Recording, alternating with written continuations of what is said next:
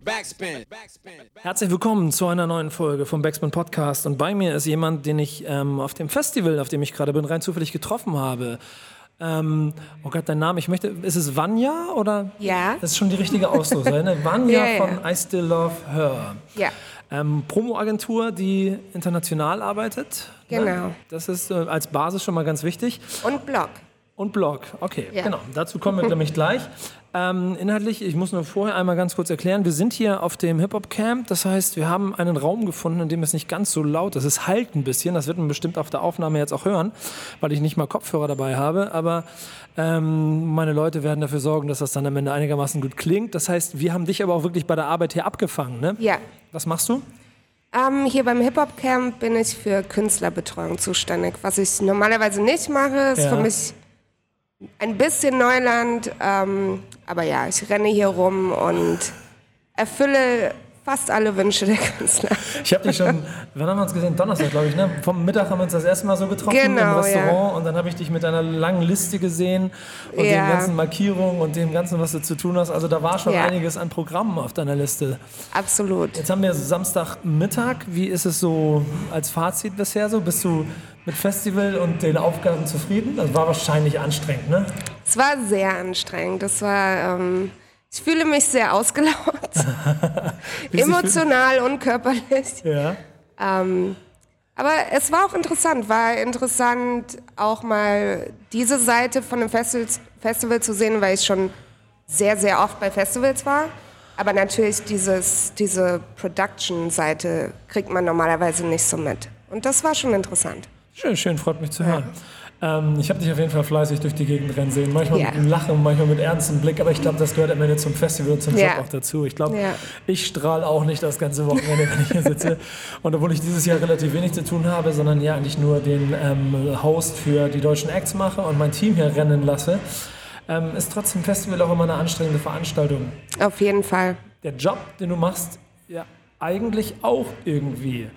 Ähm, denn wenn wir alle so ein bisschen im Musikbusiness unterwegs sind, dann wissen wir, dass es da auch manchmal stressige Zeiten gibt. Und es gibt keinen 9 to 5, sondern es ist Ja. eher 24-7. Ähm, die wenigsten werden aber wahrscheinlich wissen, wer du wirklich bist und was du in deinem Leben gemacht hast. Deswegen bleibt es dir jetzt auch nicht anders übrig, als eine Kurzexkursion durch dein bisheriges Leben zu geben. Okay. Wie ausführlich wollen wir das denn haben? Ach, ich glaube, also dein Lieblingslehrer in der Grundschule brauchen wir nicht Okay. mehr, aber du, du hast ja sicherlich, also wo, wo kommst du her?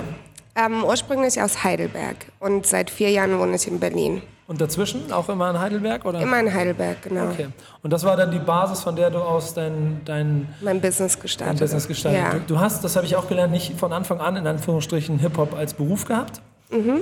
Was hast du gemacht? So, nach, hast du ein verzweifeltes Studium versucht, so wie ich? Oder? Nein, Studium hat mich nie interessiert. Ich werde auch sehr oft gefragt, so, also vor allem von deutschen Amis, die haben das nicht so, dass unbedingt Studium zwangsläufig ist. Aber ähm, von Deutschen werde ich immer gefragt, was hast du studiert? Nein, ich habe nichts studiert. Für mich war Schule auch nichts und ich hätte keinen Bock gehabt, weiter zu lernen. Ähm, ich habe eine Ausbildung gemacht zur Bürokauffrau, aber auch nur, weil meine Eltern mich absolut dazu gedrängt haben. Mach mal was Vernünftiges. Ja, das war exakt der Satz, den ich äh, wahrscheinlich zwei Jahre lang fast jeden Tag gehört habe. Dann habe ich gedacht, okay, weißt du was, ich mache das jetzt, dann sind die still und nebenbei baue ich mir weiter was auf im Hip-Hop und dann sehen wir weiter. Und wie war das? Was hast du dir aufgebaut? Womit hast du angefangen? Also ich, hast du gerappt? Ähm, ich habe auch mal gerappt. Das war allerdings nichts, worauf ich eine Karriere aufbauen wollte. Ebenso wie bei mir. Ich habe 94, glaube ich, angefangen und 94 wieder aufgehört. Ich habe, ähm, also ich bin jetzt 33, ich habe, ich glaube mit 16 habe ich angefangen zu rappen, so von 16 bis 19 circa. Ich hatte allerdings auch nur einen Live-Auftritt, den ich absolut schrecklich fand. Ich musste ganz viel Tequila trinken backstage, damit ich mich überhaupt getraut habe. Und danach habe ich mir gedacht, okay, das ist nichts für mich. Das führt ja dann aber automatisch dazu, wenn man diese Erfahrung mal sammelt, dass man, ähm, wenn man trotzdem der Kultur und, und, und diesem ganzen Zirkus so verbunden ist oder sich so ein bisschen daran verliebt hat und dann gerne daran teilhaben möchte oder seinen Beitrag leisten möchte, dass man automatisch ein bisschen ins hintere Glied rückt. Ist das auch so Ja. der Grund gewesen? Also ich glaube, ich habe einfach gemerkt, also ich habe davor auch, ich bin in die Hip-Hop-Kultur gekommen durch Graffiti. Also ich habe angefangen zu malen, glaube mit 15 oder so. Davor habe ich, ich habe Hip-Hop gehört, seit ich sechs war. Aber durch Graffiti habe ich einfach die Kultur kennengelernt und habe mich da ein paar Jahre lang versucht. Das hat auch total Spaß gemacht. Dann Rap. Ich habe auch mal versucht zu breaken, aber das war eine einzige Katastrophe. ähm, Kannst du den Six-Step noch? Den kann ich noch. Das war auch so das Einzige, was ich konnte. Und alle haben immer geschaut und gewartet, passiert da jetzt was, aber ist nichts passiert. Ich, ich bin Mr. Robot. ja, den kann ich so ein bisschen. Ja. Den mache ich auch immer ganz gerne. Wenn ich ein bisschen was getrunken habe, dann kommt er raus. Aber Fürs Hip-Hop-Abitur ganz gut, wenn man da den Haken auf den Kurs ja, setzen konnte. Ja. Ne? Ähm, ja, aber ich habe ziemlich früh gemerkt, dass für mich, also ich bin ein relativ introvertierter Mensch. Ich stehe auch nicht gerne im Vordergrund. Und ähm, ich spreche auch gar nicht gerne öffentlich. Also so in diesem Format ist das okay, weil wir so zu zweit hier sitzen. Keine Kameras aber, auf dich gerichtet sind. Genau. Außer die hier, aber die ist nicht an. ähm, aber ich würde mich jetzt nicht auf eine Bühne stellen wollen und irgendwas erzählen. Und dadurch habe ich gemerkt, dass für mich wirklich der perfekte Ort hinter den Kulissen ist und mehr im Business. Und das hat sich dann über die Jahre über viele Ecken ergeben. Hast du einen Blog gegründet oder hast du eine Agentur gegründet? Ähm, das lief beides Hand in Hand. Also es war so, ich habe, ähm, ich glaube, es fing an so um die 19, 20 habe ich angefangen Künstler zu interviewen. Das war zu der Zeit, wo MySpace gerade so das große Ding war. Und ich hatte einen MySpace-Blog. Krass, kennt irgendeiner von euch noch MySpace? Dann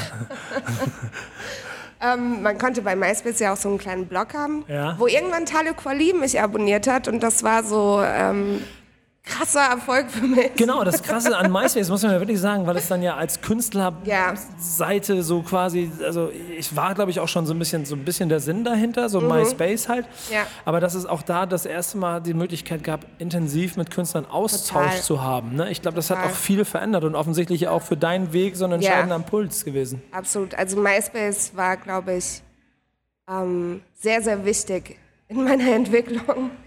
Ähm, ja, zu einem Zeitpunkt habe ich sehr oft Künstler interviewt. Ich weiß gar nicht mehr, wie ich dazu gekommen bin. Ich hatte einfach Bock drauf, habe das gemacht, habe die Interviews dann online gestellt. Dann habe ich angefangen, Podcasts zu machen mit Musik, wo ich Musik reingemischt habe. Das haben sich einige Leute angehört, die fanden das auch alle cool. Und dann habe ich über MySpace viele Kontakte bekommen zu Künstlern, auch zu sehr vielen Indie-Künstlern. Und ähm, hatte dann Kontakt mit einem DJ, DJ Chuck aus LA. Der ist noch ein paar Jahre jünger als ich. Wir haben uns irgendwie gut verstanden und äh, wir sind auf die Idee gekommen, hey, wir machen jetzt eine Mixtape-Serie. Und die heißt Digital, Di Digital Underground. Ja. Und da werden nur Künstler drauf sein, die uns Musik über MySpace geschickt haben. Okay. Das heißt, es waren super Underground-Künstler. Ich habe die Musik ausgesucht, er hat das Ganze gemixt, ich habe das moderiert.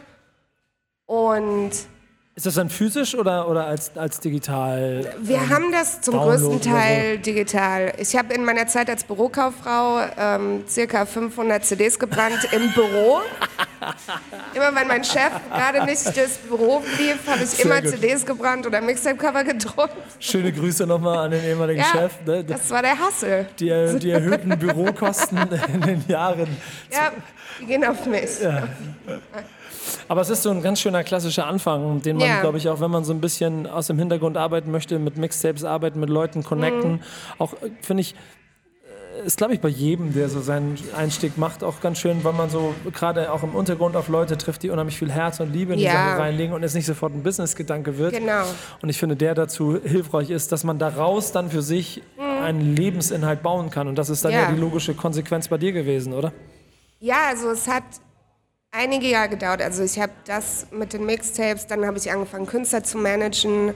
Also ich habe all diese Sachen viele Jahre einfach gemacht, ohne damit auch nur einen Cent zu verdienen ähm, und wusste auch gar nicht, wo ich damit hin will. Ja. Ähm, ich wusste nur eines Tages, ich will nichts anderes machen als Hip-Hop. Den ganzen Tag. Nichts anderes. Und ich dachte mir, okay, das wird sich irgendwie entwickeln. Und ähm, ich denke auf jeden Fall, dass der Kontakt mit den Künstlern, der Umgang ich habe einfach total viel gelernt in dieser Zeit. Ja. Und habe auch sehr viel von den unterschiedlichen Seiten in diesem Business gelernt. Also ich habe die Seite des Künstlers kennengelernt, des Managers, des Bookers, des Interviewers. Weißt du, so das Mixtape-Mensch, ich will nicht sagen DJs, weil das bin ich nicht, aber...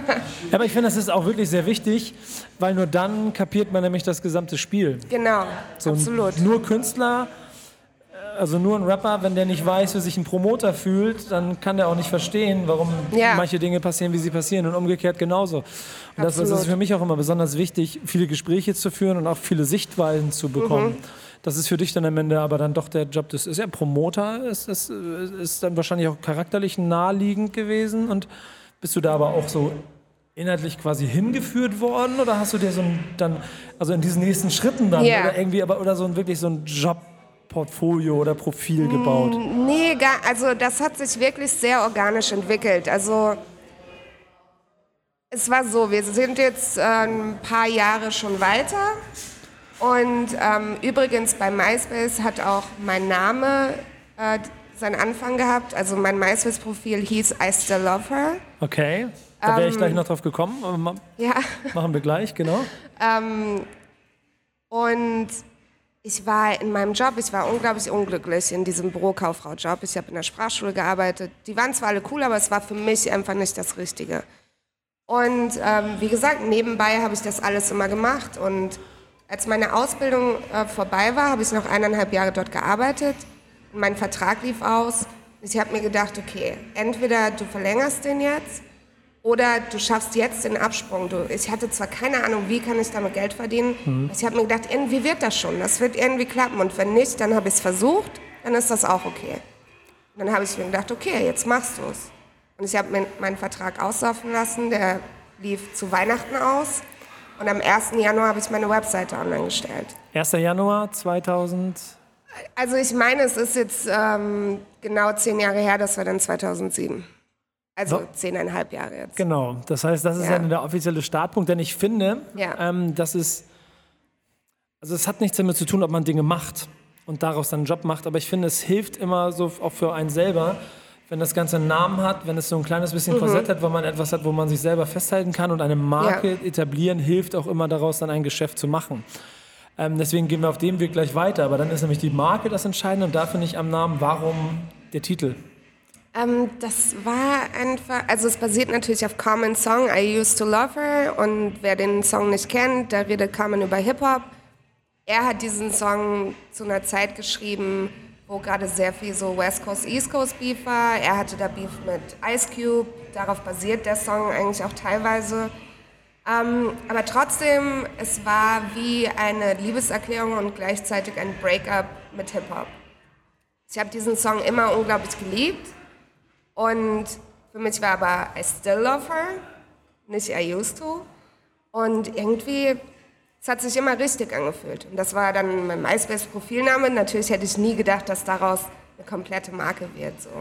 Aber es hat sich immer richtig angefühlt und deshalb bin ich dabei geblieben. Ist auch, glaube ich, weil er so schön prägnant ist und dann auch international funktioniert, Mhm. Ja. was dann ja auch der logische Konsequenz oder die logische Ja. Konsequenz aus deinem Weg dann gewesen ist, glaube ich, dann eine ganz gute Basis gewesen. Du hast also dann Blog und wahrscheinlich Promo-Agentur mit E-Mail-Blast, wie das immer so schön heißt, gleichzeitig wahrscheinlich alles dann so langsam konzeptioniert oder bist du einfach von einem Job zum nächsten gestolpert? Also, wie gesagt, als ich, als ich meinen Job aufgegeben habe, meinen Dayjob, Ja. und diese Website online gestellt habe, das war erstmal einfach nur ein Blog und ich hatte keine Ahnung, was ich machen werde. Ich hatte keine Ahnung, wie ich Geld verdienen werde.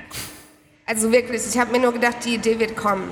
Das wird irgendwann wird's Klick machen und das war dann ich, so circa drei Monate später war das auch so.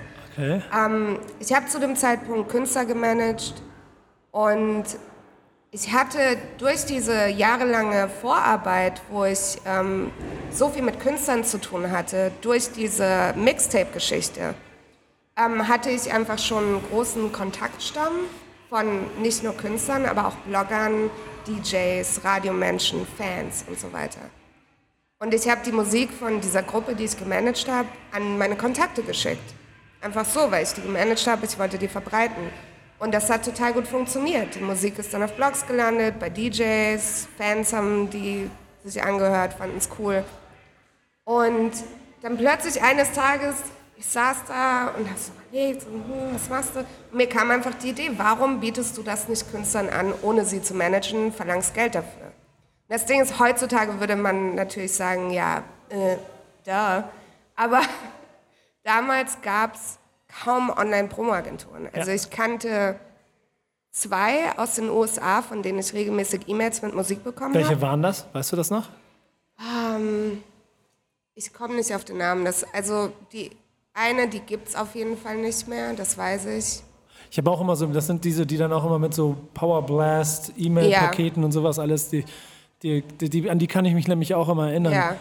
Ähm, Aber es war damals definitiv noch nicht so eine etablierte Sache. Also Genau. war noch ganz klein. auch in Deutschland gab es für deutschsprachige Sachen kaum Nee. Leute, die das gemacht haben. Nee. Ähm, es ist dann ja so, so ein Geschäftsfeld, das dann so ein bisschen brach liegt, wo man was draus bauen kann. Mhm. Jetzt bist du aber äh, in Heidelberg und Ja. versuchst wahrscheinlich durch MySpace-Wege und so, aber auf dem äh, dann amerikanischen Markt quasi mitzunehmen. Das ist ja eine Filmstrategie, die sich ungefähr jeder, jedes Autohaus einmal überlegt. Also erste Frage naheliegend, warum bist du nicht Promoterin für deutsche Sachen geworden? Weil ich mich nie so sehr für Deutschrap wie für Ami-Rap interessiert habe. Das war dann die logische Konsequenz, um Ich habe darüber ehrlich gesagt nie nachgedacht. Also mir kam nie der Gedanke, dass das keinen Sinn macht, mit Amerika zu arbeiten. Das war für mich, das hat sich automatisch ergeben, weil auch zur MySpace-Zeit mit den Mixtapes, das waren nur Ami-Künstler, das waren nie deutsche Künstler. Die Gruppen, die ich gemanagt habe, die waren beide aus Detroit. Also es war, ich kann gar nicht sagen warum, aber sehr, sehr früh hatte ich immer sehr enge, ähm, einen sehr, sehr starken Bezug zu Amerika und zu der amerikanischen Hip-Hop-Szene und war da sehr drin involviert. Man muss aber schon wahrscheinlich sagen, dass gerade die ersten Schritte, es waren bestimmt alles absolute Untergrund- und Independent-Künstler. Ne? Total. Das Ja. heißt, man trifft dann auch auf dankbaren Nährboden, die irgendwie auch wirklich die Hilfe brauchen. Ja. Man kann daraus ein Geschäft erarbeiten, Ja. also weil du einfach dann noch eine Dienstleistung anbieten kannst, die sie wirklich benötigen, weil sie Genau. sie offensichtlich nicht kennen oder kaum oder sich vielleicht auch nicht leisten können aufgrund der Genau. Größe der anderen Pakete. Ja. Ne? ja. Und auf der anderen Seite, ich habe ja die Jahre davor einfach so vielen Künstlern geholfen, ohne jemals dafür Geld zu nehmen. Also allein schon durch die Mixtapes. Die Künstler waren so dankbar, dass überhaupt jemand sich für ihre Musik interessiert. Ähm, und dass diejenige dann auch noch in Deutschland sitzt, das war natürlich für die ganz besonders. Und das war auch immer ein bisschen Bonus für mich, dass ich in Deutschland bin. Deshalb, ich sehe das mehr als Vorteil. Ja, ich glaube, da kommen noch so zwei andere Faktoren also dazu. Ähm, das klingt immer so ein bisschen deutsch, aber ist es nun mal so, denn das strukturelle und organisierte Arbeiten, das man Ja, nun ja. mal auch als Bürokauffrau beigebracht Ja. bekommt, ähm, wird doch sicherlich auch geholfen haben, oder? Auf jeden Fall. Also wir Deutschen haben bei den Amis natürlich auch einen Ruf, dass wir zuverlässig sind und sehr genau und gut arbeiten. Klar, die, ich denke, dass sie einem da ein bisschen mehr vertrauen. Ähm, Der zweite Punkt ist dann ja aber auch, dass da, dank MySpace und dieser Öffnung und dann ist Facebook gekommen und das, Mhm. die Öffnung von, ich meine, wir reden ja von den letzten zehn Jahren, was da so schnell passiert ist, Ja. ist schon krass. Ja. Aber das einfach sich damals ja schon entwickelt hat, dass es im Prinzip vollkommen egal ist, ob du in kleinsten Kaff hinter Ja, genau. Tuttlingen sitzt oder Ja. halt in, in, in Harlem. Ja. Ähm, du kannst trotzdem Dinge miteinander machen. ja. Und das war schon Wahnsinn. Also wie viele mich auch immer gefragt haben, so, was, du managst jemand in Detroit und du bist in Deutschland, wie geht das? Und ich so, es gibt Telefon, es gibt Internet, also wie soll das nicht gehen? So. Kannst du ein paar Namen äh, nennen, so aus den anfänglichen Jahren, mit denen du es zu tun gehabt hast, die jetzt niemand vielleicht auch kennen wird? Oder? Ähm, also ich könnte schon mal einen Namen sagen, den vielleicht manche kennen. Die waren damals noch in einer anderen Formation. Damals ähm, war es Fab Nickel. Und daraus haben sich die Doppelgängers. Ah, alles klar. Okay. Also die waren damals zu, ich, ich meine zu fünft. Und am Ende hat sich die Gruppe aber geteilt und es waren dann die Doppelgängers. Und die waren mein allererstes Interview, Fab Nickel. Oh, krass. Ja. Ähm, ansonsten, also die Gruppen aus Detroit, die, ich- die ich gemanagt habe, die erste, die haben sich leider aufgelöst, was sehr, sehr traurig war. er ist in Black Rain in O'Kane. Lag nicht an deiner Arbeit. Nein, hoffe ich.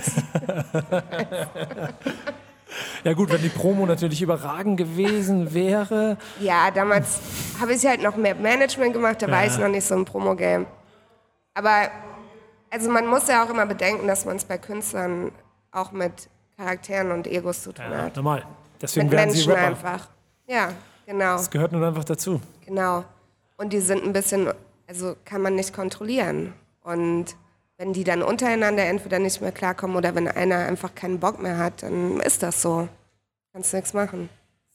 Zehn Jahre jetzt, hast du gesagt. Ja. Wir sind dann so. Also zehn Jahre Geld verdienen im ja, Business. ja, 15 Jahre alles. ja. Aber das heißt, wir haben ja schon so jetzt, so sind jetzt eben von der Geschichte her so ein bisschen noch in den Anfängen gewesen. Dann geht es langsam los, dann triffst du die Entscheidung, einen Job daraus zu machen.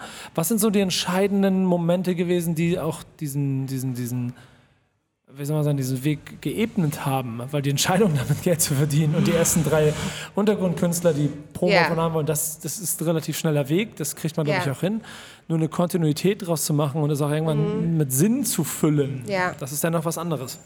Also ich glaube, es war einfach, ähm, also es war ein ziemlich langer Weg. Es hat, ich glaube, es hat zwei Jahre gedauert, bis ich davon meinen Lebensunterhalt Ja. finanzieren konnte. Ähm, aber ich habe zu der Zeit noch bei meinen Eltern gewohnt, einfach damit ich das hinkriege. Ähm, und es war, klar, es war sehr hart, aber ich wollte das einfach nicht aufgeben. Und ich habe immer eine Steigerung gesehen. Ich habe gesehen, jeden Monat wird es ein bisschen mehr. Jeden Monat habe ich wieder einen neuen Kunden. Also ich habe es einfach wachsen sehen und ich habe es nicht übers Herz gebracht, das aufzugeben. Und ich wusste, irgendwann bin ich da, wo ich hin will. Und dann funktioniert das auch.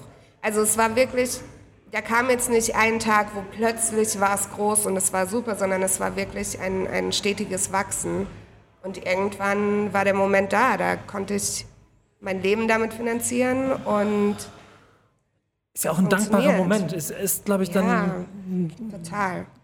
Gut auch für die Entwicklung, wenn es halt nicht heißt, okay, krass, ich habe einen mega Promo-Deal abgeschlossen und habe jetzt 50k Ja. Rechnung, sondern es ist erstmal 500 und nochmal 500 und dann 1000 und Mhm. Sogar dafür noch weniger. oh, gut und 200 Mhm. und dann habe ich dafür aber 500 Stunden gearbeitet und so und, und wenn man so Schritt für Schritt geht, Mhm. ähm, hilft es glaube ich auch sehr für die eigene Entwicklung, weil man im Zweifel ja auch mal Fehler machen darf, Absolut. die sonst nicht so schmerzhaft sind, ne? Absolut. Also ich glaube auch, dass dadurch, dass das so ein langer und langatmiger Weg war, ähm, habe ich, ich habe sicher viele kleine Fehler gemacht, aber ich habe einfach immer beim Arbeiten gelernt und es war total Learning by Doing. Ich hatte niemanden, der mir irgendwas erklärt hat, irgendwas gezeigt hat, sondern ich habe mir alles selbst beigebracht und habe auch über die Jahre hinweg, weil das, das Game hat sich natürlich verändert. Das verändert sich ja ständig und du musst damit wachsen, du musst immer wieder lernen, du musst dich immer wieder aktualisieren. Und ich merke einfach, dass ich mit dem Game wachse, dass ich immer dabei mich auf dem neuesten Stand halten muss, immer schauen muss, okay, was gibt es für neue Wege und ich muss mich ständig weiterentwickeln. Das hat bis heute nicht aufgehört, das wird die nächsten zehn Jahre nicht aufhören. Und ich mache immer noch Fehler, ich habe viele Fehler gemacht in der Zeit, aber ich sehe das dann nicht als Fehler, sondern es ist einfach, es ist halt ein Lernprozess. Und man wusste es nicht besser und danach weiß man es besser. Und dann macht man das halt nicht mehr. Und ist gut so. Wenn man in diesem Hip-Hop-Business unterwegs ist, und ich würde auch schon sagen, in den Regionen und in dem Teil vom Hip-Hop-Universum, in dem du unterwegs bist, Ja. das ist ja auch der Grund, warum wir am Ende hier auf dem Hip-Hop-Camp uns treffen und nicht auf dem fällt jetzt kein direktes Beispiel an, ohne jetzt jemandem da was Böses zu wollen, aber es ist ja schon vom Spirit, vom State of Mind, ist das hier auf dem Hip-Hop-Camp, hier, hier weht ein anderer Hip-Hop-Wind als der True School. ja, True Ja. School, genau, als woanders. Und der, der ist ja dann schon auch prägend für die Leute, die hier daran arbeiten. Mhm. Kannst du mir deine Art von Hip-Hop oder deine Sicht auf diesen, auf diesen Kosmos definieren? Oder so ein bisschen Gedanken dazu äußern? Ja, also ich war, ich denke so bis Mitte 20 war ich Hip-Hop-Purist. Ja? Jetzt äh, finde ich das ganz schrecklich. Aber ich war sehr, sehr lange Zeit auf diesem Film so, nee, alles was Mainstream ist, ist Sellout und das geht nicht. Und Das macht die Arbeit als Promoterin dann auch noch ein bisschen. Äh, naja, ich habe halt e- eigentlich nur mit Underground-Künstlern gearbeitet. Deren, Ja. Und ich arbeite sowieso nur mit Künstlern, deren Musik ich gut finde. Also deshalb Es war okay, das Ja. war kein Problem. Aber ich habe dann so mit Mitte 20 gemerkt, dass ich mich selbst, dass ich da mir selbst im Weg stehe und mir total viel tolle Musik entgehen lasse, nur weil ich da so einen Stempel drauf drücke. Und das ist ja Blödsinn, weil eine Musik ist ja inhaltlich nicht gleich schlechter, weil sie 10 Millionen verkauft. Mittlerweile ist Jay-Z in meiner Top 5. Ich liebe Jay-Z. Und fast jeder Hip-Hop-Purist wird ihn abstempeln als Sellout und schrecklich und dies und das. Ähm, aber zum jetzigen Zeitpunkt, ich, mein Herz gehört immer noch so der 90er Golden Era. Auf jeden Fall. Aber ich mag total viel aktuellen Rap. Ich finde, dass die jetzige Zeit eine ganz tolle Zeit für Hip-Hop ist. Also ich finde, es gibt so viele tolle neue Künstler, die so viel Gutes ins Game bringen. Ähm, und das würde ich mir niemals entgehen lassen wollen. Wir reden aber schon noch von Künstlern, die den gleichen Spirit haben wie die Künstler der Golden Era, die im Prinzip das noch weiter voraus, also noch weiter tragen, oder? Also ich gehe mal davon Ähm. aus, dass ein Little Yachty Release ähm, nicht unbedingt jetzt in deiner Top 5 Liste 2017 stehen wird. das nicht. Also ich würde nicht sagen, dass alle Künstler, die ich mag, sich an diese True School anlehnen, das nicht. Aber also ich würde einen Lil Yachty auch nicht verurteilen. Ich sage nicht, der hat keine Daseinsberechtigung in Hip-Hop, weil ich finde, was er macht, gehört genauso zur, zum großen Hip-Hop-Universum wie jeder andere. Ich persönlich mag seine Musik einfach nicht und deshalb höre ich es mir nicht an. Aber ich muss ihn nicht haten deswegen. Ähm, der anderen Seite gibt es natürlich auch Musik, die ich einfach für Jugendliche oder für wa- heranwachsende Menschen nicht so positiv finde, die gewaltverherrlichend oder drogenverherrlichend oder extrem sexistisch sind, dann denke ich mir, okay, es wäre schöner, wenn ihr euch was Positiveres anhören würdet. Aber ey, das ist auch ein Teil von Rap. Das ist einfach so, war auch schon immer Ich bin so. auch mit Two Life Crew groß geworden. Genau, genau. Ich, als ich 16 war, saß ich zu Hause und habe immer One and One, we having some fun in the bedroom all day and, all, of the, night. Aber es ist ganz interessant, weil auf der einen Seite trägt es ja dann schon etwas, was ich auch mit vielen Leuten, ähm, wenn ich über Hip-Hop spreche und die aus einer bestimmten Zeit kommen, auch immer also ausdiskutiere und versuche dann aber auch immer, immer mit aufrechtzuerhalten, dass bestimmte Werte und bestimmte Grundlagen, die man aus so einer Golden Mhm. Era, die, die so diese Hip-Hop dann doch weltweit geprägt haben, noch, Ja. noch mehr als die Oldschool davor im Prinzip, ähm, also dass die sehr wichtig sind für die weitere Entwicklung, für das, was danach kommt und dass jeder auch eine Verantwortung trägt. Ja. Ähm, auf der anderen Seite bist du dann aber, und das ist ja etwas, was genauso klischeehaft und genauso abgedroschen ist in 30 Jahren Hip-Hop-Geschichte, als Frau ins Game gekommen. Und wir Ja. führen auch 2017 ähm, noch Diskussionen darüber, über Ja. Frauen im Rap. Leider. Ähm, genau, leider. Wie bist du da mit dieser Rolle und auch mit dieser ständigen Diskussion darum umgegangen? Ähm, jetzt, in meinem Alter, komme ich damit sehr viel besser klar. Als ich 16 war und zu meinen ersten Rap-Shows gegangen war, fand ich das unglaublich entmutigend. Also, du gehst zu so einer Rap-Show, du freust dich auf die Show, du bist Fan von der Musik, aber das Ganze drumherum und wie dir die männlichen Rap-Fans begegnen, das ist einfach, war ziemlich scheiße und ähm, ich hatte ab und zu gar keinen Bock mehr zu Rap-Shows zu gehen. Aber was hat deswegen. sich dann bis heute geändert? Ähm, das hat sich eigentlich nicht geändert. Ich habe mich geändert. Also die Situation ist immer noch die gleiche. Aber für mich ist es mittlerweile so, es gibt Orte, da gehe ich hin und da wissen die meisten, wer ich bin und haben Respekt vor mir und ähm, kommen mir nicht mehr so. Also ich habe mir auch einen Status ähm, in dem Business erarbeitet, wo ich nicht mehr ganz so viel damit dealen muss. Ähm, auf der anderen Seite bin ich eine erwachsene Frau. Und ich habe ein Selbstbewusstsein entwickelt, wo nicht jeder Depp ankommen kann und versuchen mir zu erzählen, ich habe nichts im Hip-Hop verloren. So. Und Das interessiert mich nicht mehr, weil ich weiß, wer ich bin und was ich geleistet habe. So. Oh, mein Mikrofon fällt um. Siehst du denn aber eine ähm, Sexismusdebatte immer noch als angebracht? Natürlich. Also solange sich das nicht ändert, absolut. Weil nur weil ich besser damit klarkomme, heißt es ja nicht, dass es okay ist. Und ich sollte nicht lernen müssen, damit klarzukommen, sondern es sollte einfach nicht so sein. Und vor allem, also mir tut das so leid für die jüngeren Mädels.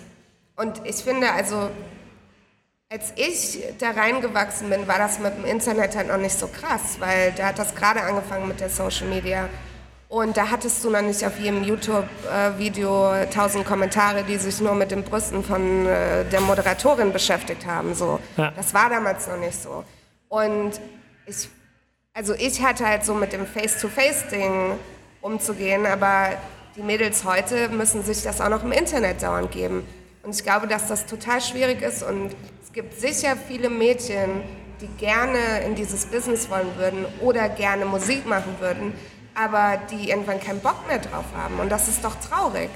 Weil wo ist die Balance, wenn wir keine Frauen mehr im Hip-Hop haben? Spielst du dann auch so die Rolle einer ja, Vorreiterin ist vielleicht schon fast zu übertrieben gesagt, so, aber ähm, zumindest von einem Beispiel, von einem Symbol, wie man es machen kann. Also sprechen nicht manchmal dann, jetzt bist du Mitte 30, auch nochmal jüngere ähm, äh, Mädels an yeah. und suchen so vielleicht auch Rat für einen eigenen Weg? Absolut. Ähm, und ich mache das sehr gerne. Also ich spreche sehr, sehr gerne mit jungen Frauen, um die zu ermutigen, um denen ein bisschen Tipps zu geben, wenn ich das kann, oder einfach denen zu sagen, so, ey, zieh's durch, das wird besser. Wenn du ein bisschen, wenn du zehn Jahre älter bist, dann geht dir das am Arsch vorbei. Ja. So. Und mir ist das sehr, sehr wichtig. Mir ist allgemein wichtig, Frauen zu unterstützen, zu supporten, egal ob es jetzt im Hip-Hop ist oder woanders. Ähm, aber vor allem im Hip-Hop, weil ich halt also Hip-Hop ist auch nur cool, wenn Frauen dabei sind, weil sonst hast du keine Balance. Ich finde, das ist eh grundsätzlich, also von meinem ganz persönlichen Standpunkt ist es vollkommen scheißegal, wo man herkommt, was man gemacht hat, wie man aussieht, wie man seine Sachen macht. Es gibt also welches Geschlecht, welche Vorlieben. Es gibt für mich immer nur gut und schlecht. Ja, aber es, es ist gibt trotzdem gute, gute, Jungs und schlechte Jungs, äh, gute Leute und schlechte Leute. Ja, aber ich glaube, man, also ich verstehe, was du meinst und äh, unterstütze das auch, aber auf der anderen Seite muss man auch ganz klar sagen, dass es natürlich einen Unterschied gibt zwischen Männern und Frauen. Das ist so. Und wir bringen was ins Game, was Männer da nicht unbedingt reinbringen. Und das ist absolut notwendig. Es ist ganz interessant, dass aber dann, also zum Beispiel, wenn man, ich gucke mir den deutschen Markt an, aber im Prinzip der internationale ist ja, oder der amerikanische ist ja ähnlich. Es gibt nur eine kleine Handvoll Frauen am, am Mic, also als Rapperin, yeah. die dann auch wirklich eine gewisse Relevanz erreichen. Yeah. Dann gibt es in den USA mit Nicki Minaj das mm. Musterbeispiel einer. Yeah. Also, äh, die sehr, sehr gut flowen kann. Also sie ist ja technisch ist sie einwandfrei. Ich finde, ich finde, sie ist, die, also das Krasse bei ihr sind für mich immer, mhm. die Features. Also wenn ich mir ihre Feature-Liste, also ja. ihre, dann jedes Feature ist der Hammer. Ja. Und trotzdem spielt ihr, also kokettiert ihr mit dem, mit jeder Art von ja. Sex, Sexismus und, und, und bringt das ja selber auf eine Spitze. Das gleiche haben wir in Deutschland auch ähm, mit so ein paar Künstlern, die alle, mhm. alle, also es gibt es in den USA dann auch, die alle so, wie soll man sagen, Arten da, eine Rolle ist falsch, ich muss ein bisschen auf die Wortwahl laufen, aber du verstehst, was ich meine. Also mhm. alle diese, diese Arten, wie Frauen im Rap gesehen werden oder wo sie hingehören. Rollen was erfüllen, sie, ja. Was sie, was, genau, erfü ja. erfüllen müssen. Wenn es dann aber um die tatsächlichen Jobs geht, dann fällt es mir mal auf, dass ganz vielen Promoter, ganz vielen Organisations, ganz mhm. vielen Hintergrundpositionen ja. sehr viele Frauen unterwegs sind, die da Total. einen ruhigen, leisen, aber verdammt guten Job machen, genau. den bestimmt manche Kerle gar nicht könnten. Ja sei es aus Nerven oder aus Talent ja. oder was auch immer. Ähm, aber ist das nicht schon wieder zu klischeehaft oder ist es dann vielleicht auch einfach die, der gefundene Weg dahin, wie man in einer Alpha-Rap-Welt, also das sind ja alles Alpha-Tiere, einfach die Rollen so ein kleines bisschen verteilt? Also, also ich glaube, dass sich das ähm, zum größten Teil ganz natürlich entwickelt. Ja. Also wie gesagt, es gibt natürlich Unterschiede zwischen Männern und Frauen und vor allem auch charakterlich. Und ich glaube, zum Beispiel diese Arbeit mit Künstlern, was Promotion angeht und so, da sind Frauen, glaube ich, besser geeignet, weil Männer, die meisten Künstler haben große Egos und kommen mal damit klar. Und setz mal einen Mann dahin und dann kommt der Rapper an und hat ein riesen Ego, nachher schlagen die sich auf die Fresse. Stimmt, weißt du, ja. und eine Frau weiß, wie sie den beruhigen kann und dann ein bisschen, ne?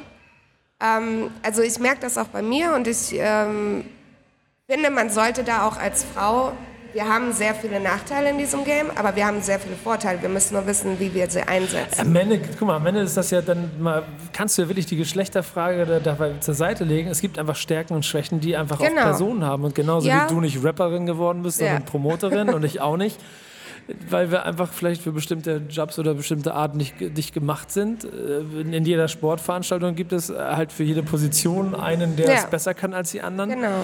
Ich finde, dann hat das auch nicht wirklich etwas mit Diskriminierung oder, oder Klischees oder sowas zu tun, sondern einfach mit Stärken und Schwächen. Das ist absolut.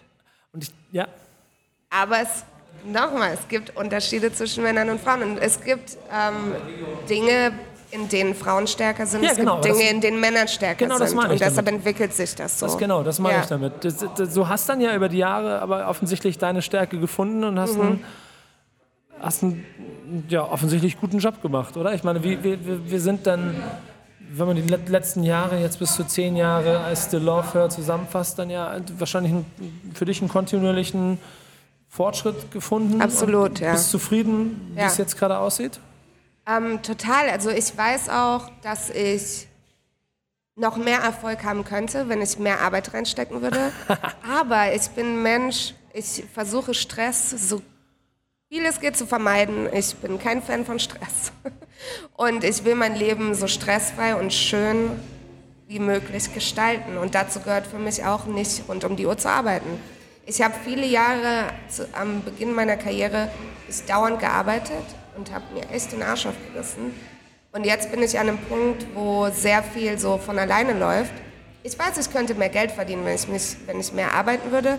Aber Geld ist mir nicht wichtig. Geld ist mir egal. Solange ich meine Miete bezahlen kann, Essen bezahlen kann und alles, was ich so brauche für meinen Lebensstandard, der nicht sehr hoch ist, ist das für mich vollkommen okay.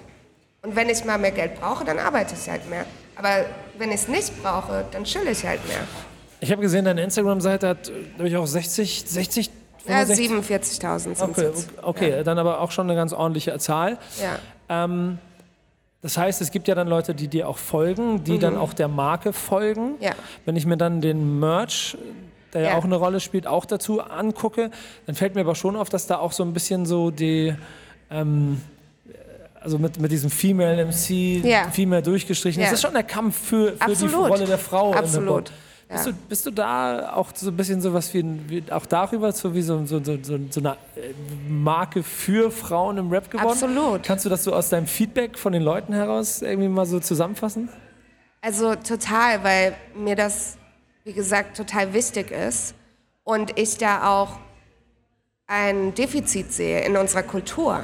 Also ich habe ähm, das mit dem Merch, das fing so an, dass ich letztes Jahr im Sommer hatte ich so die Idee, weißt du was, ich sollte eigentlich mal T-Shirts machen und ich mache aber Hip-Hop-Shirts, die nur für Frauen sind, weil Frauen, äh, wenn es um T-Shirts geht, wir müssen immer die Männershirts tragen, der, die sitzen scheiße. Und äh, du hast auch nie ein Motiv, was speziell für Frauen ist. Da habe ich mir gedacht, ich mache jetzt mal Shirts nur für Frauen.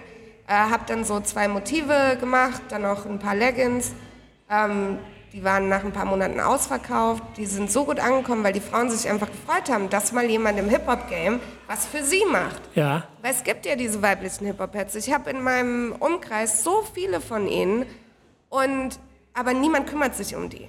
Ja, weil es sonst immer der, der, der, der, den Mädels immer die Rolle der Fans gegeben Ja. wird von Rappern, aber Ja. nicht die Ja. eines vielleicht sogar Oder Hip-Hop-Heads. du musst sexy sein. Ja. Also es ist halt auch immer mit irgendeiner, mit irgendwas verbunden. Also du kannst nie einfach so, du bist halt einfach Ja. ne Hip-Hop-Head. Und scheißegal, ob du deine Titten zeigst oder was auch immer, weißt du so. Und mir ist das einfach wichtig. Kriegst du dann so Feedback von den Leuten da so auch direkt, dass sie dir, Ja, ja? Also ich habe so viel Feedback bekommen und so viele Mädels, die sich bei mir gemeldet haben und die gesagt haben, hey, danke, das ist so cool, das ist voll super. Die schicken mir dann Fotos, wo sie die T-Shirts tragen und sind total happy. Und das macht mich so glücklich. Also das Ja, ist wirklich ich. so ein Teil meiner Arbeit, der ist mir so wichtig, weil mir das total viel zurückgibt. Weil ich auch immer wieder Nachrichten von Frauen kriege, die sagen so, hey, danke, dass du dich für uns aussprichst. Danke, dass du für uns aufstehst und sagst, was Sache ist. Weil ich auch immer wieder auf Social Media die Stimme erhebe und immer wieder darüber rede und so Problematiken anspreche. weil die meisten Frauen sich auch nicht trauen, darüber zu reden. Vor allem, weil es eine Männerdomäne ist. Kommen die aus Deutschland oder aus den USA, die Mädels? Beides. Also ja? ich habe einfach allgemein mehr Kontakt in den USA, deshalb sind es mehr aus den USA, aber mittlerweile sind es auch einige Frauen aus Deutschland, ja.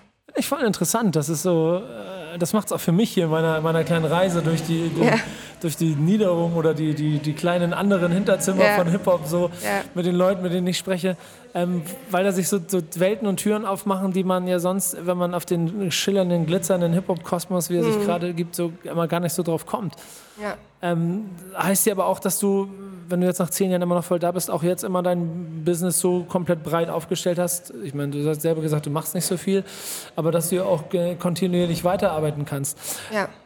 Ist, hat sich die, die Art der Künstler, hat sich das geändert? Denn ich, ich, ich weiß jetzt gerade nicht mehr, du hast mir sicherlich auch mal Mails geschickt, aber ich weiß jetzt gerade nicht, wer sind deine Künstler? Gibt es, also ist es immer noch der Untergrund oder sind es... Es ist immer noch Untergrund, weil als ich angefangen habe und meine Agentur aufgebaut habe, war etwas, was mir sehr, sehr wichtig war, war, dass ich, einen dass ich Künstlern einen Service anbieten kann, die sich das sonst nicht leisten können. Okay, ja. Und deshalb habe ich, ich wollte es immer Underground-Künstlern, die kein finanzielles Backing haben, von einem Label oder von einem Manager oder was auch immer, dass die die Möglichkeit haben, auch Promo zu bekommen und gute Arbeit zu bekommen. Und deshalb habe ich meine Preise immer niedrig gehalten. Die haben sich über die Jahre vielleicht um 20 Dollar erhöht oder so. Aber es ist immer noch absolut äh, in einem Rahmen, wo die sich das leisten können. Und mir geht es einfach nur um gute Musik. Also wenn du mir Musik schickst, eine Anfrage und ich finde das gut, dann werde ich mit dir arbeiten. Ähm, und natürlich könnte ich mit größeren Künstlern arbeiten. Ich habe auch vor zwei Jahren mal eine Weile ähm, für eine andere Promoagentur gefreelanced, so nebenbei ein bisschen. Und dort habe ich mit großen Künstlern und Labels gearbeitet. Das war bei Schurstadt, glaube ich, oder? Genau, bei Schurstadt. Ja. Ähm, und ich habe aber für mich gemerkt, also das war auch wieder eine gute Erfahrung, es war sehr interessant, aber ich habe für mich gemerkt, dass da wieder ein Stressfaktor dazu kommt, auf den ich keine Lust habe. das ist ganz interessant. so, ich habe da keinen Bock drauf. Ja. So. Und ähm, da arbeite ich lieber mit den kleinen Künstlern und weiß, dass ich da auch der Kultur etwas Gutes gebe und der Kultur was zurückgebe. Und das ist mir wichtiger. Siehst du dann aber, ich meine, MySpace ist gestorben, Facebook ja. ist das nächste Ding gewesen, ja. Facebook verliert auch schon so ein kleines ja. bisschen, Instagram kommt. Also es ist immer so ein ständiger, schneller Wechsel in den, in den, Social, Social Media Accounts und damit auch in der Kommunikation, der, also der, auch der Künstler. Und ich würde auch schon sagen, dass äh, na gut, ich kann mich gleich wieder korrigieren, aber wenn, wenn ein Künstler eine bestimmte Größe erreicht, dass er im Prinzip fast auch gar keine Promo mehr braucht, weil er alles weitestgehend selber machen kann, mm. siehst du da so eine Gefahr für dein Business oder wie, wie, wie quasi schützt du dein eigenes Arbeitsfeld? Ähm, ich mache mir da keine Sorgen. also im Allgemeinen bin ich ein Mensch, ich mache mir über so gut wie nichts Sorgen. Ich bin sehr, sehr ausgeglichen und immer sehr positiv. Ähm, und ich bin die letzten zehn Jahre mit dem Business gewachsen und habe mich verändert und genauso wird das die nächsten zehn Jahre sein. Und ähm, was auch immer da für Hürden kommen, da werde ich einfach drüber springen. Das wird sich ergeben. Und es bringt mir nichts, wenn ich mir jetzt schon Sorgen darüber mache, weil ich es nicht einschätzen kann. Glaubst du denn aber, dass du immer noch mal wieder einen anderen Job machen könntest oder wirst du immer diesem Zirkus treu bleiben? Also ich könnte einen anderen Job im Hip-Hop-Business machen, das könnte ich mir vorstellen, aber ich könnte keinen anderen Job außerhalb des Business machen. Und ich könnte vor allem nicht für jemanden arbeiten, das bin nicht ich. Nee? Nee. Chef haben? Nee. nee, niemals. Willkommen im Club. Ich glaube, das ist aber auch irgendwie sowas, was mit Hip-Hop und den, ja. dem, dem Business und der Freiheit, die da drin steckt, Absolut. auch zu tun hat, dass man irgendwann einfach auch nicht mehr möchte, wenn man... Absolut ich meine, bei, bei, mir im Prinzip relativ wenig. Ich bin nun nicht als Rapper oder, oder, mhm. oder irgendwas anderes habe einen großen Hip-Hop-Karriereweg gemacht und hab, ich habe aber auch auf meiner Seite gemerkt, dass es einfach wichtig ist, frei und kreativ zu bleiben. Absolut. Und deshalb, also das mit dem Merch zum Beispiel, das wird jetzt nicht, äh, das wird wahrscheinlich niemals eine Haupteinnahmequelle werden. Das ist für mich so ein Nebeneinkommen. Ja. Aber ich mache das, weil es mir total Spaß macht. Das ist so ein kreativer Ausgleich. Weil meine Promoarbeit an sich, da ist nicht viel Kreativität drin. Nee. Und natürlich ist es auch immer dasselbe.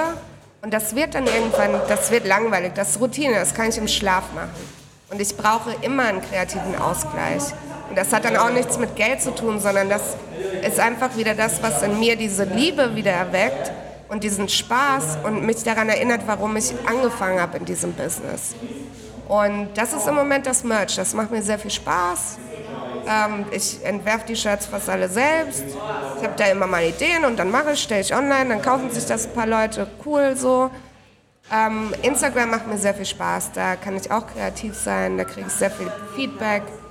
Ähm, ja, dann manchmal mache ich mal einen Podcast, wenn ich Bock habe, oder einen kleinen Mix so. Aber ich brauche diesen kreativen Ausgleich. Ich mag, das, ich mag das deshalb auch so gerne, weil es so das Gefühl von irgendwo im Untergrund schlummernd, da draußen passiert diese große weite Welt. Du kannst, hast dir deine, dein, dein Feld so ein mhm. bisschen gebaut. Ja. Ähm, äh, musst auch gar nicht im Konzert der großen Wilden da draußen mitspielen, weil. Äh, wie du jetzt von diesem Wochenende auch schon mitgegeben ja. hast, äh, zu viel Stress ja. macht dann auch, auch keinen Spaß mehr ja. mit den ganzen Leuten. Und ich finde, das ist schon sehr wichtig, dass man sich das erhält und, ja. und daraus was machen kann. Aber würdest du so vielleicht abschließend Leuten den Rat geben, deinen Job machen zu wollen? Ich würde Leuten den Rat geben, mach den Job, der sich für dich richtig anfühlt. Also nur weil das für mich funktioniert, heißt das nicht, dass das für jeden funktionieren würde. Wenn sich, das, wenn sich diese Richtung für dich richtig anfühlt, dann mach das. Und wenn nicht, dann nicht. So. Aber das ist ja das Schöne an Hip-Hop. Hip-Hop gibt jedem die Möglichkeit mitzumachen, egal was dein Talent ist. Du kannst deine Nische im Hip-Hop finden. Ja. Und das ist das, was ich an Hip-Hop so sehr liebe. Und deshalb bin ich mir sicher, wenn jemand reingeht und Bock hat, da was zu machen, du findest deinen Platz.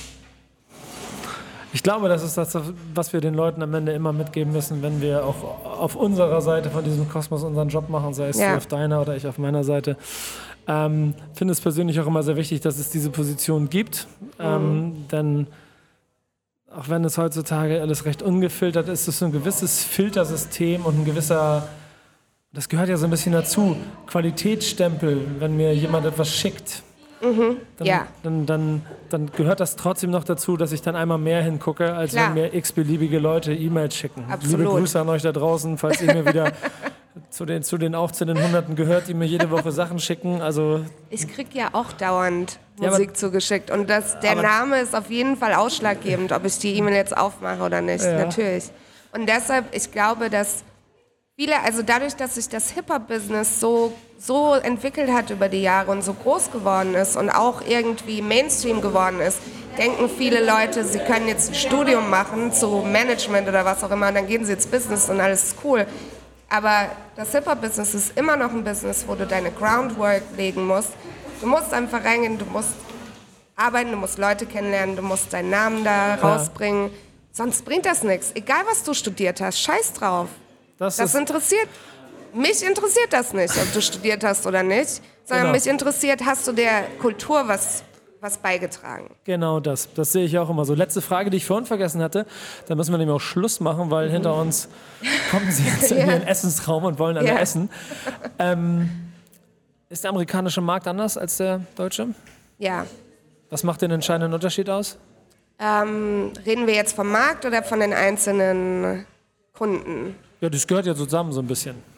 Ja, also zum einen merke ich, ähm, ich arbeite natürlich ganz, ganz wenig mit deutschen Kunden, aber ich merke, dass die deutschen Kunden schwieriger sind als die Amis. ähm, Noch ein Grund mehr für deine Entspanntheit, ja, mit Amerikaner zu ja. Weil die Deutschen wollen halt alles immer ganz genau wissen, ja. wollen dann ein paar Mal telefonieren. Ich hoffe, ich verärgere jetzt niemanden meiner deutschen Kunden. Liebe Grüße. Der Report kommt. Mit den Amis ist das immer ganz locker. Die schicken mir eine E-Mail, weil die kennen mich, die schicken mir eine E-Mail, ich schicke eine E-Mail zurück, fertig, gebongt, ich mache meine Arbeit, muss danach nichts mehr machen, fertig. Ja, aber das hast du dir dann ja im Zweifel auch erarbeitet über die Auf Jahre. jeden Fall, natürlich, auf jeden Fall. Ähm, aber ansonsten noch ein Unterschied ist, dass so vom Business her finde ich, ist in Deutschland noch ein bisschen authentischer, weil du zum Beispiel in Amerika, was das Radio angeht, hast du Payola. Du musst zahlen, wenn du einen Song ins Radio bekommen willst. Du kannst den nicht einfach mal da ja. einem Program Director schicken und dann, wenn es ihm gefällt, sondern du bezahlst dafür, dieselben fünf Songs sind in Rotation den ganzen verdammten Tag. Äh, Fernsehen genauso. Also es ist, und sogar Zeitschriften, also wenn du so in die Double XL willst oder Source Magazine, du musst dafür zahlen. Ähm, und deshalb ist das in Amerika halt auch so, dass die Künstler, die du an der Spitze siehst, sind eigentlich alles Künstler, die Labels hinter sich haben, die da total in der Industry involviert sind und da sehr viel Geld im Umlauf haben. Und das habe ich in Deutschland noch nicht so mitbekommen. Ne, weil da auch dann äh, gerade, also gerade das Beispiel mit XXL und Source, was mir Ja. immer auffällt, wenn ich die Hefte in der Hand habe, das schon auch arg als aus deutscher Sicht ins Auge stößt, dass das alles Advertorials sind und, Ja. und, und du merkst richtig, wie sie sich da eingekauft haben und damit Ja. verliert es automatisch den Wert der, der, der Qualitätssicherung, die du, die du ja quasi auch oder die wir vorhin beschrieben haben. Ja, Und das ist das, was ich in Deutschland im Zweifel noch ganz gerne mag, bei all der Kritik, die auch mal an Medien gemacht wird. Es gibt immer noch diese eine Grenze, die trotzdem sagt, okay, ja, wenn die Jungs, wenn, wenn, wenn Nico sich mit dem hinsetzt, dann hat das einen Grund. genau, genau. Und das ist halt eine Authentizität, die Hip-Hop ja eigentlich mit sich bringt. Sie muss auch immer erhalten bleiben. Ja, weil Hip-Hop, da geht es um Skills. Das ist so. War immer so.